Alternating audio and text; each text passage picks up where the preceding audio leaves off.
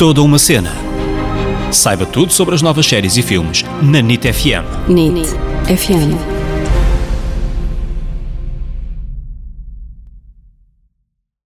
Olá, olá pessoal, bem-vindos a mais um episódio deste podcast que é toda uma cena. Eu sou a Ana Isabel Souza, Ana para os amigos. E eu sou o David Correia, David para os amigos.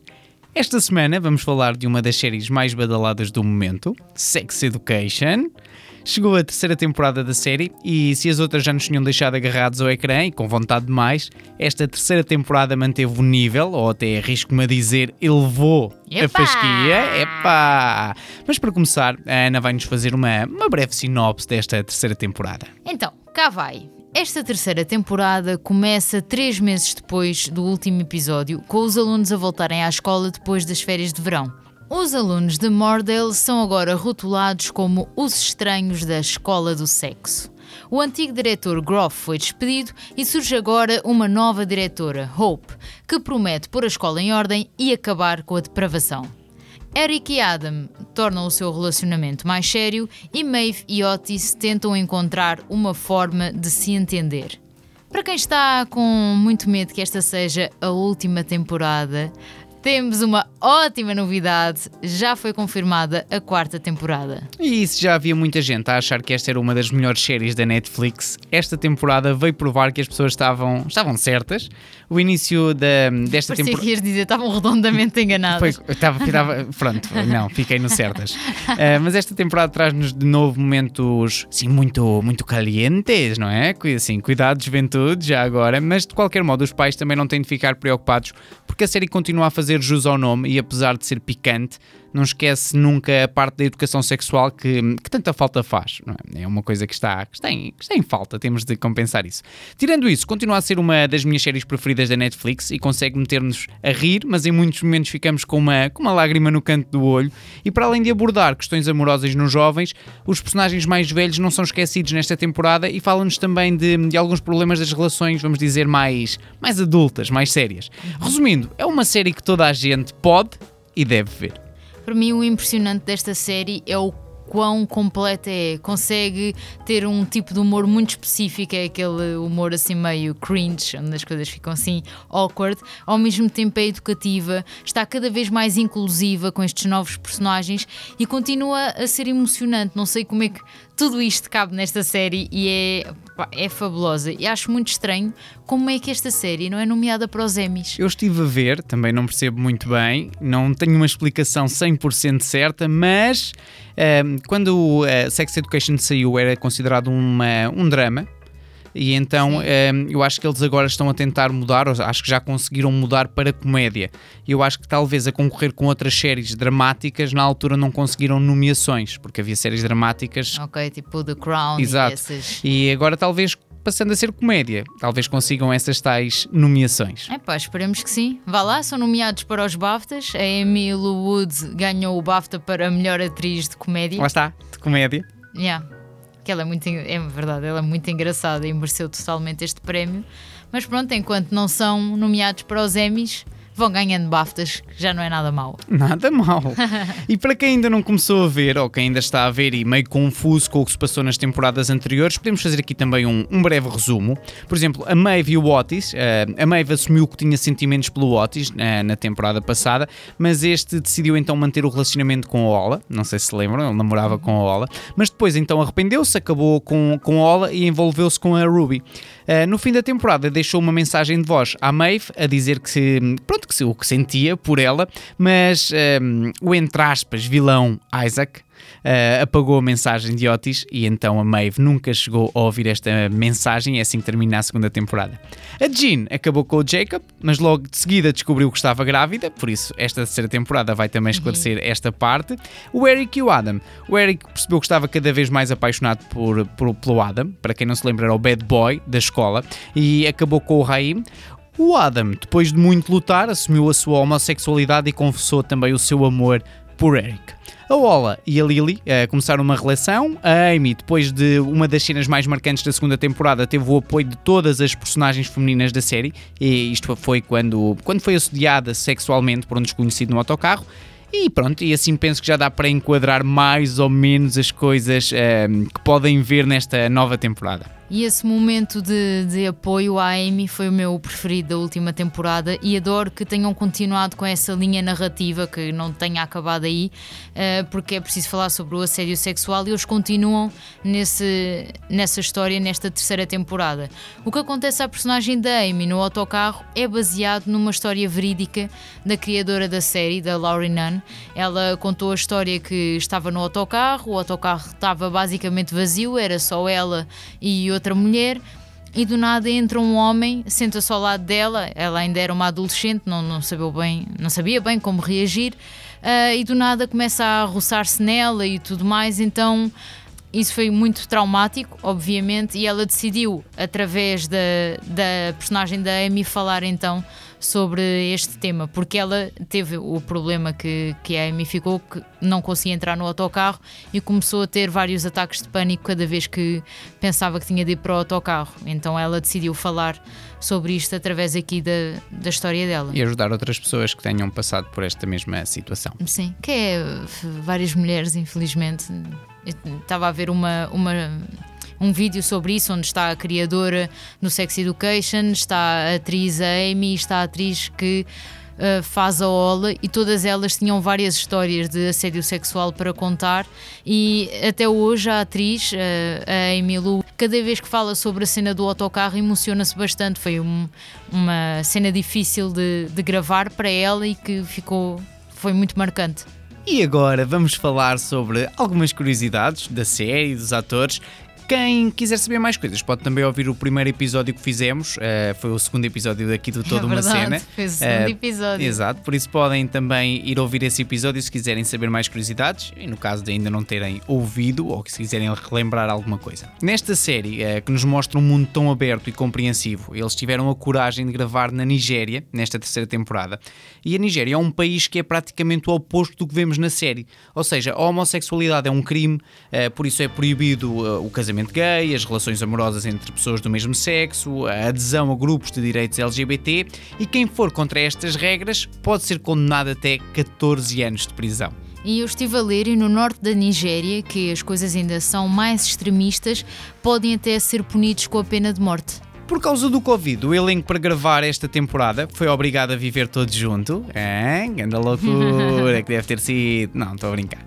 O que criou então um grande ambiente e fez com que muitas das cenas que vimos tenham também muito improviso à mistura, devido à química criada entre os atores. Uh, aliás, o, o, próprio elenco acaba por admitir que às vezes até abusa, exagera e leva ali o improviso uh, longe demais. Estão sempre a pôr buchas. Sempre a pôr buchas. e nesta temporada há um episódio que tem muito cocó.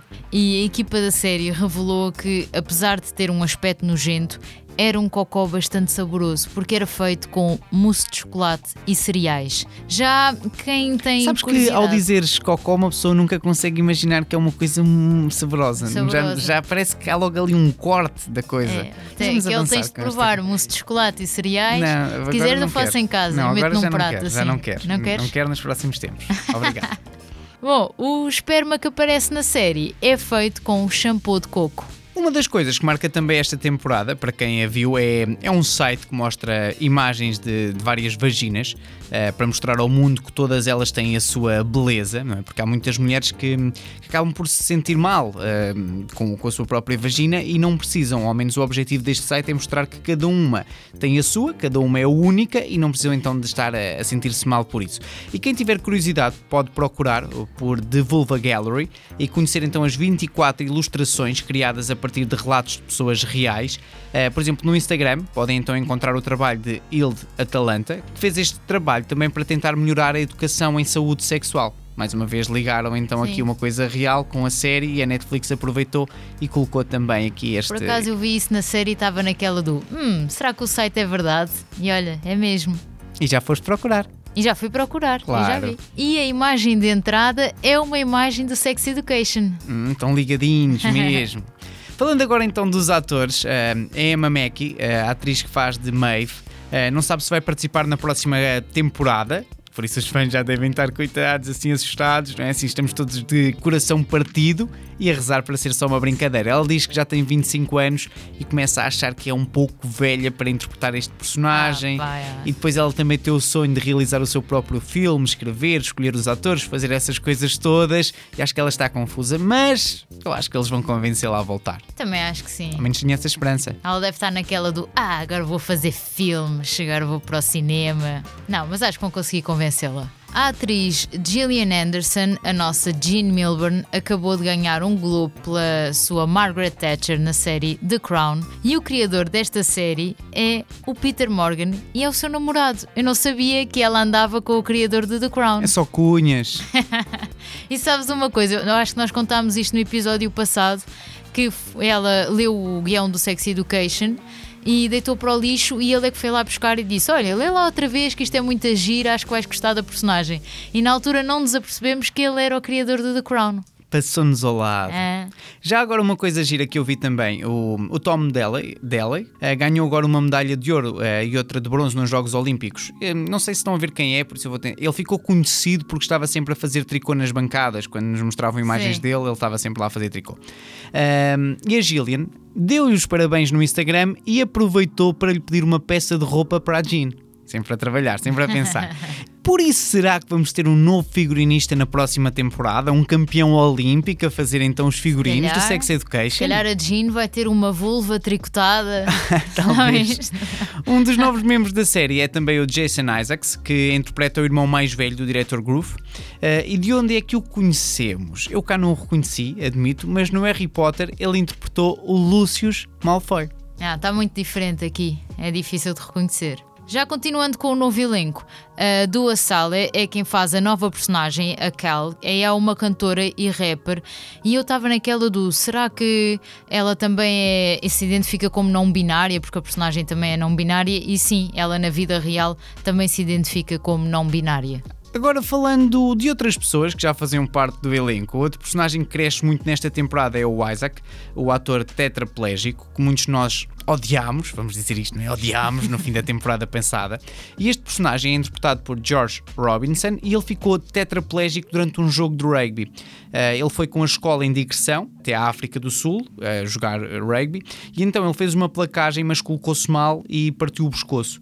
Uma coisa que eu encontrei no Instagram dele, na descrição do perfil, foi que ele dizia: Bom rapaz, mas péssimo jogador de rugby. Anda sentido de humor, hein? É, eu, eu sei que é mau, mas eu admito que quando vi achei piada a esta curiosidade. Não, a personagem dele originalmente era para ser feita por alguém com um membro amputado, mas os criadores combinaram e disseram: Ok, este ator é tão bom que nós vamos adaptar o guião à condição dele. E uma das coisas que eu acho que ele também faz é pintar. Eu acho que ele, aqueles des- desenhos que aparecem, porque ele pinta com a boca e não sei o quê, eu acho que ele na, na vida real também, também Yeah. faz mesmo isso. Ele é muito talentoso.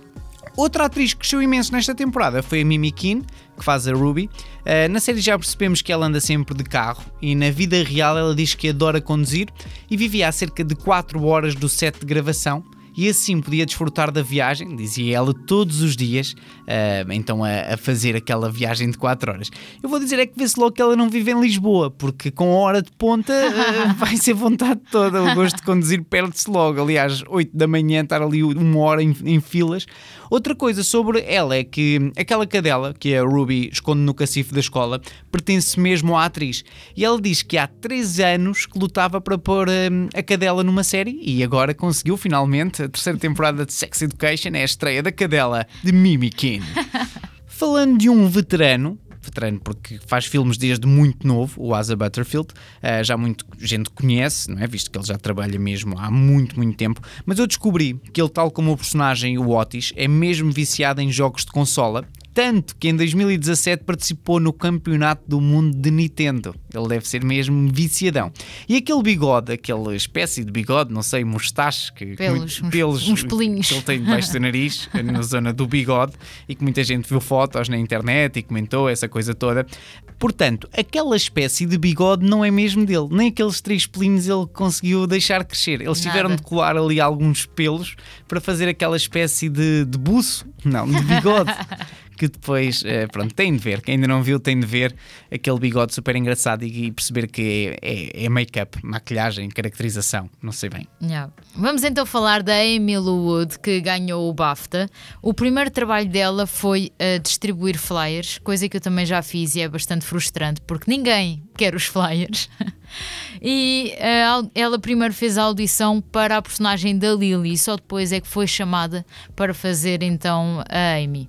Ela contou a história da primeira vez que foi reconhecida na rua, que foi na noite da estreia do Sex Education. Ela estava a fazer uma maratona com os amigos, já tipo de pijama, a comer pipocas e não sei quê, e já iam no terceiro episódio. Ou seja, isto foi três horas depois da série estrear e ela foi à rua buscar mais pipocas ou mais não sei o quê e foi logo reconhecida. Disseram, ah, tu és a Amy do Sex Education e ela... Mas como assim? Tipo, isto estreou há três horas. Ah, e ela fica logo bem. Esta série vai ser um, um grande, grande sucesso.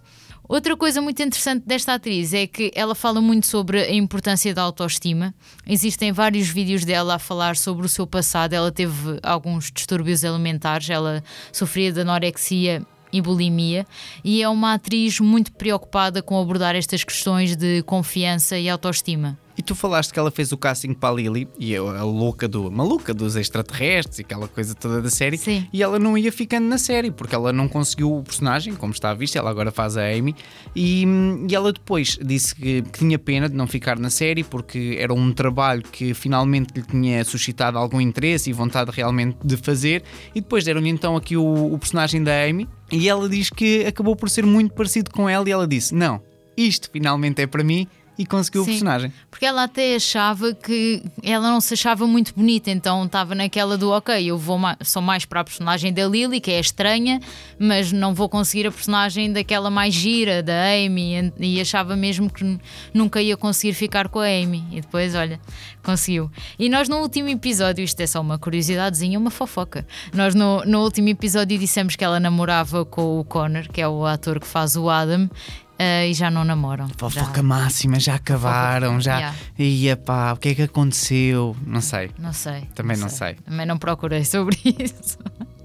Última curiosidade é que o maior ladrão da série é o Shuti, que é o ator que faz de Eric, que gosta tanto da roupa da personagem dele que leva muita coisa para casa. E o Otis também já disse que roubava às vezes umas meias. Sim, assim, sim, não é mas, mas, nada se compara ao chute, que rouba figurinos inteiros, fatos de treino, casacos, meias, então é às centenas. E espero que os criadores nunca vão à casa dele, senão, ah, está aqui o guarda-roupa.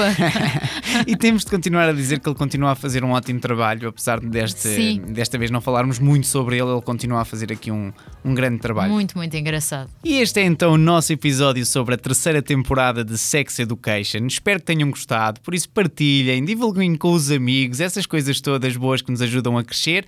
Se quiserem ouvir os nossos episódios, estamos aqui na NIT FM, no Spotify e nas outras plataformas de podcast. Muito obrigado por nos ouvirem. Uma grande beijoca e até para a semana.